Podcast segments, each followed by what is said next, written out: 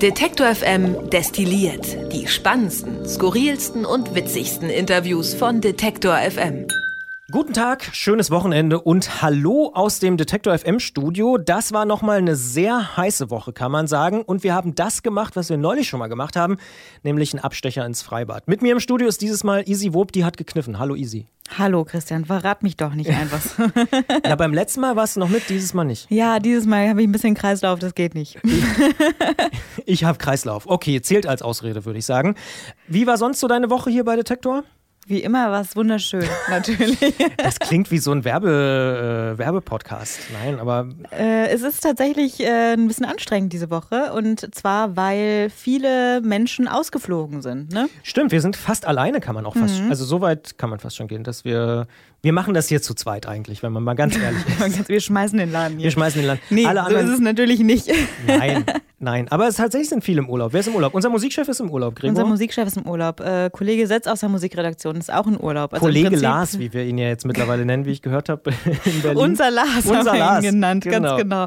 Äh, der ist auch in Urlaub. Der, den hat es nach Schweden verschlagen. War, glaube ich, auch eine ganz gute Entscheidung für diese zwei heißen Tage. Mhm. Und äh, Kollege Eichler, Christian Eichler, ist auf der Gamescom in Köln. Kein Urlaub, aber unterwegs. Mhm. Hm. Genau. Stimmt. Deswegen sind wir ja, quasi fast alleine hier. Natürlich sind noch ein paar mehr Leute da. Die Moderatoren sind da, die Chefs vom Dienst wie das bei uns heißt, das sind die Leute, die die Sendung organisieren von 16 bis 19 Uhr. Der Tag heißt die ja, die Sendung, die im Livestream läuft. Viele Leute, die unseren Podcast hören, wissen ja gar nicht, dass Detektor FM auch einen Livestream hat. Habe ich neulich, hat mich tatsächlich jemand angeschrieben, hat gesagt, ich habe jetzt erst entdeckt, dass es Detektor FM auch als Radio gibt. Also viele hören, ja, viele hören nur die Podcasts und denken, oh, hier ist ein Podcast. Ding irgendwie. Aber, liebe Leute, es gibt auch ein Radio und das heißt Detektor FM. Das kann man auch hören. Rechts oben gibt es einen Play-Button auf der Webseite, dann öffnet sich so ein Fenster und damn. Gibt sogar zwei Streams, Musikstream und ein Wortstream. Ich wollte das gerade, hättest du das jetzt nicht erwähnt, Na, hätte erzähl's ich das doch gesagt, bitte. Ne? Ja. Ja, ja. Entschuldigung, wenn du so schnell bist. Es gibt den Wortstream, da hört man äh, eben uns so schön reden, auch in meiner Moderation, eben beim Tag live. Und es gibt den Musikstream, da hört man niemanden reden. Man hört nur Musik kein den ganzen Gequatsche. Tag. Kein Gequatsche, keine Werbung, kein gar nichts, nur gute Musik. Und wenn äh, Kollege Schenk und Kollege Setz nicht in Urlaub wären und sie das jetzt hören würden, ne? Die würden echt ausflippen hier. Die würden es feiern, meinst du? Hart feiern? Easy, easy ist es immer ein bisschen peinlich, was ich für Wörter benutze. Christian, manchmal denke ich auch, du bist schon 60 oder so. ja, ich bin halt auch drei Tage älter als du. Ja, das, aber nur drei äh, Tage. Aber das sollten wir an dieser Stelle mal festhalten. Gut, ich würde sagen, es reicht für den Anfang, bevor ich mich hier noch um, äh, den, Kopf, und um Kopf und Kragen und den Verstand rede. Ähm, kommen wir lieber zu den Themen der Woche. Detektor FM. Zurück zum Thema. Das große Gedenkthema dieser Woche. Und ich finde auch nicht nur ein Gedenkthema, sondern tatsächlich ein Thema, was leider heute immer noch eine große Rolle spielt, ist das Thema 50 Jahre Prager Frühling. Ich habe gerade wirklich gedacht, ach, das war diese Woche. Irgendwas war doch irgendwas richtig Großes. Ja, ja. Richtig. Ja, ja. Mhm. Und wir haben es sehr intensiv begleitet im Programm bei Detektor FM. Hören wir vielleicht mal äh, eine Originalaufnahme aus dem Jahr 1968. This is Radio Prague, Czechoslovakia the legitimate voice of occupied Czechoslovakia. Und der Prager Frühling 1968, der ist tatsächlich, ähm, finde ich, nicht nur ein historisches Ding, sondern da wird ja heute noch drüber diskutiert, welche Folgen das hatte. A, in der ganz, ganz langen Geschichte, wenn man da dann irgendwie weitergeht, was dann danach so im Ostblock passiert ist, äh, in den 70er Jahren, in den 80er Jahren, kommen wir später vielleicht auch noch ein bisschen genauer drauf. Ähm, aber tatsächlich auch heute, ja, also der tschechische Präsident äh, hat sich da nicht so richtig da äh, äußern wollen. Überhaupt muss man sagen, in vielen Staaten Ost- und Mitteleuropas äh, ist die Erinnerung an so friedliche Revolution und Demokratiebewegungen jetzt ja nicht so wahnsinnig lebendig, sondern da schreit man häufig eher nach populistischen, einfachen Lösungen und so. Und ich finde, gerade deswegen ist dieses Gedenken an die Ereignisse, die da 68 in Prag stattgefunden haben, schon äh, sehr, sehr wichtig und ähm, auch ein Thema, was wir deswegen bei Detector FM sehr intensiv behandelt haben. Und da muss ich sagen, an dieser Stelle auch nochmal Danke an äh, Joachim Dresdner. Das ist ein Reporter, der zum Beispiel früher auch bei DT64 gearbeitet hat, dann später jetzt auch Deutschlandfunk, Deutschlandradio oder für den MDR. Und der hat uns einen Bericht mit Originaltönen aus der Zeit geschickt, denn das hat ihn damals schon tatsächlich äh, beschäftigt, dieses ganze Thema. Da kann man Sachen hören von Radio Prag, wie eben zum Beispiel, aber auch Interviewpartner aus Prag. Also er war vor Ort, hat sich mit Leuten unterhalten. Und ich finde, das sind teilweise heute wirklich noch beklemmende Zeitdokumente, wenn man beispielsweise hört, wie so die russische Armee das Gebäude von Radio Prag besetzt, was da so eine Zentrale war des Widerstands auch beim Prager Frühling und dann dabei live Radio macht. Ja, es versetzt einen echt richtig, äh, richtig zurück, dieser, dieser Beitrag und diese Ausschnitte auf jeden Fall. Ich glaube, dass das sehr, sehr hörenswert war in dieser Woche bei uns. Im Augenblick meldet sich wieder Prag. Ich höre es äh, hier nebenan im Rundfunk. Unternehmen Sie bitte nichts, bewahren Sie Ruhe. Es ist die einzige Möglichkeit, um die Situation zu ertragen. Russische Truppen kommen gerade ins Haus. Barrikaden sind errichtet worden am Wenzelsplatz und in der Weingartenstraße. Das ist die Straße, die zum Rundfunk führt. Ich höre deutlich die Schüsse im Rundfunk, Maschinengewehrsalven. Leute, geht auseinander, ruft, ruft der Sprecher, leistet keinen Widerstand, es hat keinen Sinn, vermeidet Blutvergießen. Unsere einzige Chance ist passiver Widerstand und neue Formen des Widerstandes äh, zu finden. Ich persönlich muss wirklich sagen, äh, in bestimmten Situationen kriege ich da auch so Gänsehaut, weil ich wirklich denke, krass. Also das sind halt so Situationen und auch Konflikte, ähm, die man sich heutzutage, finde ich, gar nicht mehr so richtig vorstellen kann in unserer westlichen Welt, äh, dass irgendwie so Panzer durch die Stadt rollen. Und, nee, ist äh, völlig, völlig weit weg irgendwie für einen selbst. Ne? Aber es sind eben richtig. doch nur 50 Jahre und es gibt genug Leute, die das noch äh, bewusst verfolgt haben damals auch. Ähm, wir haben in dieser Woche auch gesprochen mit dem Historiker Martin Schulze-Wessel in unserer Reihe Forschungsquartett. Und der ordnet diesen Aufstand, den es ja gegeben hat in Prag und diesen Prager Frühling, so ein bisschen auch nochmal ein. Ich sag mal so in die europäische und vielleicht auch in die Weltgeschichte. Denn diese ganze Bewegung 68 spielt ja in diesem Jahr allgemein eine große Rolle, auch äh, gerade hier äh, bei uns in Deutschland. Aber im Ostblock ist es was ganz anderes gewesen, sagt er, als jetzt beispielsweise 68 in Frankfurt am Main, in Berlin oder auch in, äh, in Paris, also in West Westberlin, muss man natürlich sagen. Und aus seiner Sicht hat gerade die westeuropäische und vor allem auch die westdeutsche Öffentlichkeit bis heute die die echte Tragweite dieses Prager Frühlings überhaupt nicht realisiert und wahrgenommen. Naja, meistens ist es ja leider so, dass 1968 ähm, in Deutschland und Westeuropa den Prager Frühling gar nicht in den Blick nimmt. Man blickt auf Berlin, auf Frankfurt, auf Paris aber der Prager Frühling spielt allenfalls eine Nebenrolle. Und damit wird eigentlich eine Sichtweise wiederholt, wie sie 1968 selbst auch vorherrschend war. Die neue Linke damals hat sich mehr für sich selbst interessiert, hat sich auch, wenn sie über Deutschland oder Frankreich hinausgeblickt hat und die USA, hat sie sich durchaus für Mittel- und Südamerika interessiert aber der Prager Frühling, der ja vor der Haustür sich abspielte, blieb weitgehend unbeachtet, wenn man als spektakuläre Ausnahme die Reise von Rudi Dutschke nach Prag äh, betrachtet, die allerdings in einem Eklat, in einem Missverständnis endete. Also in gewisser Weise hat auch diese Reise von Dutschke bestätigt, dass die Positionen sehr verschieden waren. Hast du denn ähm, mit deiner, ich, sag, ich nenne es jetzt mal so floskelhaft äh, Westvergangenheit, ist der Prager Frühling bei dir irgendwie so ein Geschichtsding, was irgendwie schon länger in deinem Hinterkopf auch ist? Oder hast du dich tatsächlich erst so die letzten Monate und Jahre damit beschäftigt? Ja, ehrlich gesagt, äh, zweiteres würde ich sagen. Ähm, liegt vielleicht auch darin, dass ich im Geschichtsunterricht immer so ein bisschen geschlafen habe. Vielleicht kann man bestimmt auch damit äh, im Zusammenhang bringen. Wie ist dein Geschichtslehrer? Herr Dr. Lieberscheid. Ja, Herr Dr. Lieberscheid, wenn Sie mich jetzt hören, bitte nicht im Nachhinein noch eine schlechtere Note reindrücken. Nee, äh, das geht nicht. Gott sei Dank geht Wenn das, das Zeugnis nicht. einmal gestempelt ist, dann äh, kann man nichts mehr machen. Nee, also ich glaube, zum einen äh, lag sicherlich daran, äh, dass ich eben nicht so, nicht so wahnsinnig aktiv im Geschichtsunterricht war, aber es äh, lag auch sicherlich daran, dass das gar nicht so ein großes Thema bei uns war damals. Was natürlich ähm, schade ist. Kann ja. man nicht anders sagen. Und was ich interessant finde, und das kommt auch in den beiden Gesprächen eigentlich raus, also sowohl in dem Beitrag von Achim Dresdner als auch eben in dem äh, Gespräch mit dem Historiker, dass der Prager Frühling 68, also diese Widerstandsbewegung gegen, man muss es ja so sagen, gegen die Sowjetunion damals, gegen die Russen und so ein bisschen die, äh, das Ziel war ja Sozialismus im menschlichen, mit menschlichem Antlitz, äh, also ähm, auch finde ich ein schönes Bild. Ähm, das war eher so eine von oben Bewegung. Also das kam gar nicht so sehr von unten und die Menschen haben es dann aufgenommen. Also das heißt, die, ja, die Führung in der Tschechoslowakei und auch Schriftsteller und so haben sich irgendwie überlegt, wir müssen da mal was anders machen und wir brauchen Reform. Und dann ist es aufgegriffen worden von der Bevölkerung und eben vom ganzen Land oder von vielen Teilen des Landes. Fußnote fand ich auch ganz interessant, dass selbst DDR-Truppen damals ja bei Dresden zusammengezogen worden sind, aber die sind nicht mit einmarschiert, sondern es waren dann tatsächlich die Russen.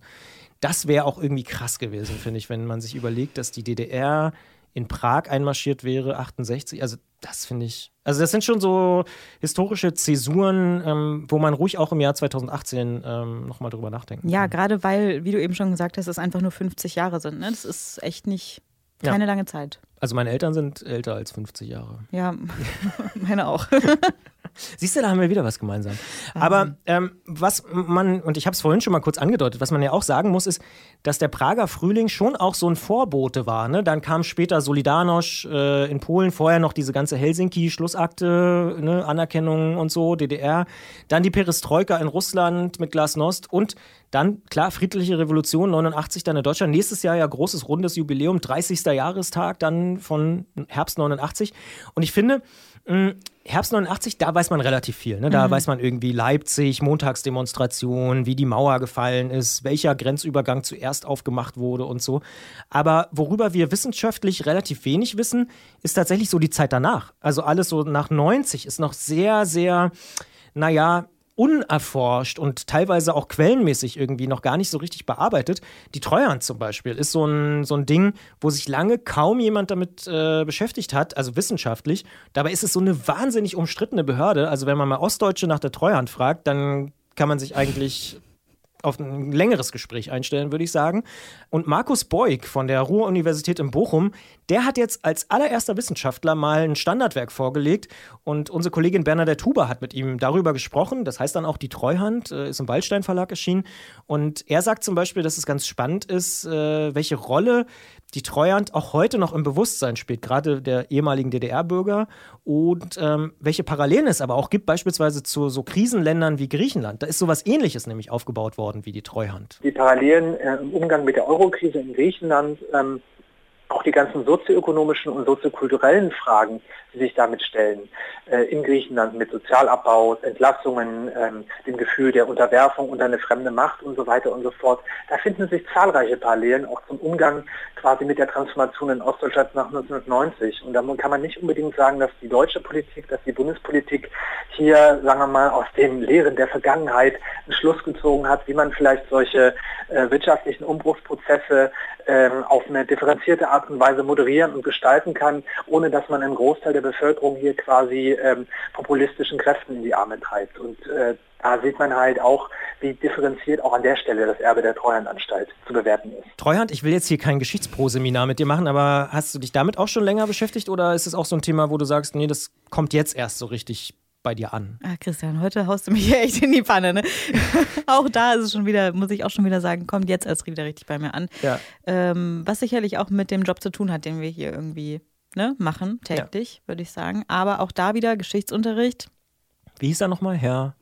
Ja, ich hatte natürlich mehrere Geschichtslehrer, muss man. Aber Herr Dr. Lieberscheid ähm, war der, der am längsten. Lieberscheid, ja. der ist mir in Erinnerung geblieben. Nee, und mit dem habe ich das nicht, nicht besprochen. Zumindest nicht so weit, dass ich mich erinnern kann daran. Aber hast du ihn wirklich Herr Dr. Lieberscheid? Da, ist er, da hat er drauf bestanden. Oh Gott, das ist ja wie Dr. Kohl. Ja. Wirklich? Ja.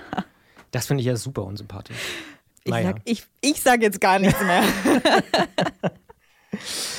Stichwort Schule und Lernen. Mhm. Was ich diese Woche noch gelernt habe, ist, dass es auf der Erde nicht nur Nord- und Südpol gibt im Sinne von Himmelsrichtung, sondern auch tatsächlich so magnetisch. Mhm. Ähm, da war irgendwas im Geografieunterricht. Ich hatte Geografie-Leistungskurs bei Herrn Saalmann. Übrigens schöne Grüße, falls äh, Sie zuhören. Aber so richtig begriffen und verstanden habe ich das damals nicht. Ich versuche es mal so ein bisschen. Also es gibt irgendwie Pole auf der Erde und die verschieben sich auch, weil am Ende ist es irgendwie so, dass man auf jeder Seite logischerweise so einen Pol hat, aber das ist eben nicht ganz im Norden und nicht ganz im Süden, sondern, und jetzt so ein bisschen Physikunterricht von Christian Bollert in eigenen Worten, äh, es gibt auf der Erde flüssiges Eisen unter der Erde, das wabert da so rum. Dieses ne, Magma, da ist so Eisen drin und das schwappt so hin und her. Das mhm. ist natürlich jetzt sehr unwissenschaftlich, aber ich nenne das jetzt einfach mal so. Und dadurch entstehen tatsächlich die Pole. Also das heißt, da, wo ne, besonders viel Eisen ist und so. Und diese Flüssigkeitsbewegung ist am Ende auch die treibende Kraft, wo die Pole sind und dass die sich auch immer so ein bisschen verschieben. Zum Beispiel ähm, kann man das auch vergleichen, hat uns ein Wissenschaftler erklärt, mit ganz normalen Prozessen in der Küche. Jürgen Matzke heißt der Mann. Der beschäftigt sich nämlich den ganzen Tag mit äh, diesen Fragen und arbeitet am Geoforschungszentrum in Potsdam. Und der findet diesen Küchenvergleich ganz gut, weil da wabert ja auch immer was, zum Beispiel beim Spaghetti-Kochen, hat er gesagt. Und er sagt, in der Erde kocht halt das Eisen. Entscheidend ist aber, dass dieser Kochprozess im Erdinneren, diese Flüssigkeitsbewegung, das ist eben auch ein sehr chaotischer Prozess. Das ist so, wie wenn man äh, Spaghetti kocht das Wasser, das blubbert mal hier, mal da und bewegt die Spaghetti, die man sich so als Magnetfeldlinien vorstellen könnte, eben mal hier nach oben und mal dort nach oben. Solange diese Flüssigkeitsbewegung so ist wie jetzt, dann ist das Magnetfeld einigermaßen stabil, aber diese ganze Flüssigkeitsbewegung ist chaotisch und kann dann zusammenbrechen und dann wird das Magnetfeld sehr, sehr schwach. Und dann äh, ist das Konzept mit dem magnetischen Pol schon wieder viel komischer, weil dann plötzlich hat so ein ganz schwaches Magnetfeld, das ist auf einmal ganz kompliziert, dann gibt es zum Beispiel an der Erdoberfläche viele Punkte, an denen das Magnetfeld senkrecht ist. Und dann würden wir sozusagen davon sprechen, dass es viele Pole gäbe. Und wie das alles so wirklich zusammenhängt und was das für uns Menschen vielleicht auch bedeutet, das kann man nachhören im Podcast-Feed wissen. Denn äh, ich will mich hier auch in dieser Stelle nicht noch komplett um Kopf und Kragen äh, reden. Aber Jürgen Matzke hat das, wie ich finde, vom Geoforschungszentrum ziemlich gut erklärt. Also ich habe doch einiges mitgenommen. Ja, also bei dir hätten äh, meine Physiklehrer des Vertrauens, Herr Deppe und Herr Breuer, sich jetzt wahrscheinlich, wären jetzt wahrscheinlich nicht so zufrieden gewesen, aber äh, mit dem Herrn Matzke wären sie zufrieden gewesen, glaube ich. Wie heißen deine Physiklehrer? Breuer und Deppe hießen sie. Waren die immer zusammen oder was? Klingt nee, so aber das, so sind so, das sind die beiden, die am längsten äh, meine Physiklehrer waren einfach. Krass, dass du dich daran noch so gut erinnern kannst. Aber du bist ja auch drei Tage jünger als ich. Das haben wir auch, Ist noch nicht so lange her. Das haben wir ja auch schon festgestellt. Ja. Was diese Woche auch war, ähm, das ist ein Thema, klar, da komme ich nicht dran vorbei, ist der Start der Deutschlandtour. Die ist ja losgegangen am Donnerstag, am Deutschen Eck. Äh, vier Tage lang ähm, quer durch Deutschland. Am Sonntag ist großes Finale in Stuttgart. Zehn Jahre gab es keine Deutschlandtour in Deutschland. Jetzt gibt es wieder eine, also eine professionelle Radtour über mehrere Tage gab es fast gar keine mehr in Deutschland. Es gab, glaube ich, noch die Bayern-Tour, aber eben nicht mehr die, die Deutschland-Tour. Jetzt organisiert das die ASO, das sind so dieselben Organisatoren, oder ASO heißen sie eigentlich, ähm, der Tour de France beispielsweise, also die organisieren das, oder aber auch zum Beispiel so Rennen wie Paris-Roubaix werden von denen organisiert. Und die machen eben die Deutschland-Tour für jetzt erstmal wieder zehn Jahre. Finde ich ganz interessant. Und wir haben diese Woche gesprochen mit Johannes Knut von der Süddeutschen Zeitung aus der Sportredaktion, die Fußnote ich persönlich nach wie vor für die beste Sportredaktion Deutschlands halte. Und das ist kein kein Werbeblock oder sonst irgendwas, sondern wenn man sich wirklich für Sport und für Sportpolitik und für Doping interessiert, kommt man an der, am Sportteil der Süddeutschen Zeitung nicht vorbei. Jedenfalls haben wir mit ihm darüber gesprochen, was das auch so ein bisschen bedeutet, weil damals, muss man sagen, 2008 war die letzte Deutschlandtour, jetzt, äh, bevor es jetzt wieder losgegangen ist, hat man eben vor allen Dingen ARD und ZDF deswegen aufgehört, weil es so wahnsinnig viele Dopingskandale gab. Und er sagt, hm, es ist schon ein Neuanfang und es gibt strenge Regeln, sowas wie Blutpass und so und äh, so sehr genaue Überprüfungen, vielleicht auch teilweise oder deutlich krasser als beispielsweise im Fußball oder so. Aber was eben immer noch mitschwingt, ist so ein Grundverdacht im aktuellen Feld, denn viele Betreuer sind eben noch aus dieser alten Zeit. Wir haben weiterhin eine Entourage an Betreuern und Sportchefs und, und auch immer noch aktiven Profis, die jetzt oder auch ehemalige Profis, die Betreuer geworden sind. Viele von denen sind in dieser Hochdoping-Ära groß geworden und haben eigentlich gelernt, dass ohne Stoff nichts geht. Und wir haben weiterhin eine Fülle an, an pharmazeutischen Mitteln und Möglichkeiten, äh, die Dopingtests zu umwandern. Also da, da geht es oft darum, dass man einfach nur kleine Moleküle in den bestimmten Präparaten verändern muss, bestimmte äh, Stränge und dann, dann schlägt kein Dopingtest mehr an. Äh, das heißt, wir müssen davon ausgehen, dass da in, in den Untergrundlabors, wenn man sich mit Anti-Doping-Forschern unterhält, da gibt es unzählige Mittel, die einfach verwendet werden. Ähm, und, und wenn uns die Vergangenheit was gelehrt hat, dann dass das alles, äh, was, äh, was man anwenden kann und was nicht entdeckt wird, auch ausprobiert wird. Also da, das sind so viele Fragezeichen, dass man sehr daran zweifeln muss, dass es wirklich so sauber zugeht, wie es äh, der Sport oder auch zum Beispiel Profis, deutsche Profis wie Toni Martin im letzten Jahr proklamiert haben, als sie gesagt haben, 98 Prozent des Feldes hält er für sauber. Das halte ich für eine Wunschziffer und doch noch einiges von der Realität entfernt. Deutschlandtour, ist das für dich ein Thema? Nee, ich bin aber auch nicht so ein Radsport-Fan. Aber was ich tatsächlich faszinierend finde, ist, dass es, das Doping tatsächlich ja im Radsport, wie du schon gesagt hast, immer irgendwie ein Thema ist. Ich kenne aber jetzt oder kann jetzt so ad hoc keine Sportart nennen, bei der irgendwie krassere Dopingkontrollen geführt werden. Ist das so?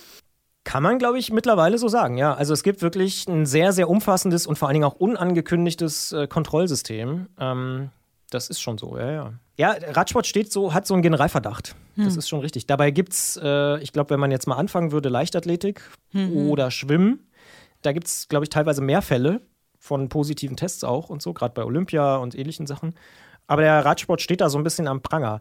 Gleichzeitig gibt es aber, und das finde ich schon faszinierend, und das trifft mich persönlich ja auch, gibt es wahnsinnig viele Leute, die Fahrrad fahren. Also egal, ob jetzt Mountainbike oder Rennrad oder mit einem Fixie durch die Stadt oder so.